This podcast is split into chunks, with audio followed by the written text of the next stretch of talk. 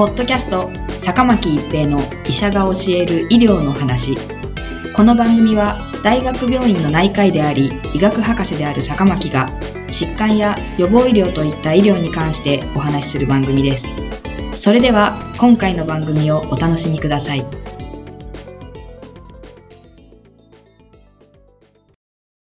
皆さんこんにちは、坂巻一平です。ポッドキャスト、坂巻一平の医者が教える医療の話。今回は人食いバクテリアのお話です。人食いバクテリアと言われる細菌にはいくつかの種類があり、例えば魚介類に付着するビブリオバルニフィカスといった菌もありますが、主には A 群溶血性連鎖球菌と言われる細菌です。この場合、人食いバクテリアは病名として用いられることもあり、正式な疾患名は激症型溶血性連鎖球菌感染症と言います。確定診断のためには症状としてショックがあり、さらに肝不全、腎不全、急性呼吸窮迫症候群 ARDS、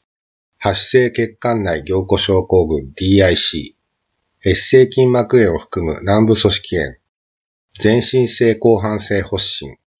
痙攣、意識消失などの中枢神経症状のうち、二つ以上の症状を認め、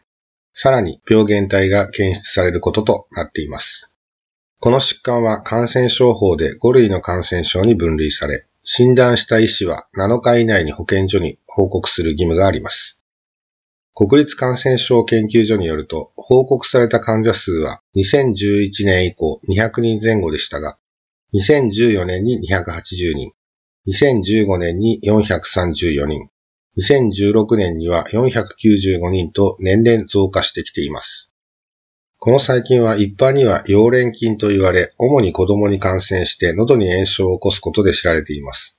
実は決して特別な菌ではないのです。ただ、例外的に激症化する人食いバクテリアは一気に症状が進行し、全身に細菌が回ります。本症の最も一般的な初期症状は疼痛と言われています。急激に始まり重篤です。続いて、圧痛あるいは全身症状が見られます。全身症状としては発熱が最も一般的ですが、発熱のない場合もあります。錯乱状態や昏睡が見られることもあります。局所的な主張、圧痛、疼痛、後半のような軟部組織感染の兆候は皮膚に傷があり、そこから細菌が侵入したと思われる場合によく見られます。発熱や中毒症状を示す患者で黒視色の水泡が見られると、越性筋膜炎や筋炎のような深部の軟部組織感染を起こしている可能性が高いと考えられています。手足の筋肉が急激に壊死するほか、多臓器不全になることもあります。激症型溶血性連鎖球菌感染症の進行は急激で、数時間から1、2日で死に至ります。死率は約30%と言われています。手足にある傷口から菌が入り込む可能性が考えられていますが、なぜ症状がひどくなるのかは分かっていません。一つには患者さん側の免疫力が弱いためと考えられています。患者さんの多くはご高齢の方で、また糖尿病の方やステロイドといった免疫抑制剤を使用している方がリスクと言われています。しかし若年で健康な方でも発症することがあります。治療としてはペニシリン、クリンダマイシンといった抗菌薬を投与します。四肢の壊死部分、ここには細菌がいると考え、切除し洗浄しますが、場合によっては手や足を切断し、それ以上溶連菌による症状を進行させないようにします。しかし、手足は切断できますが、背中やお腹に感染層がある場合には切り落とすことができず、治療はさらに難しくなります。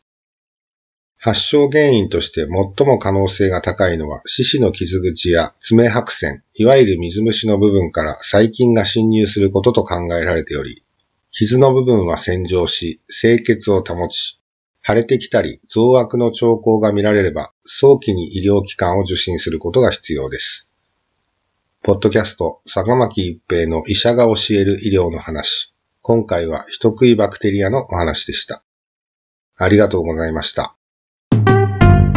ポッドキャスト坂巻一平の医者が教える医療の話。今回の番組はいかがでしたか？次回の番組もお楽しみに。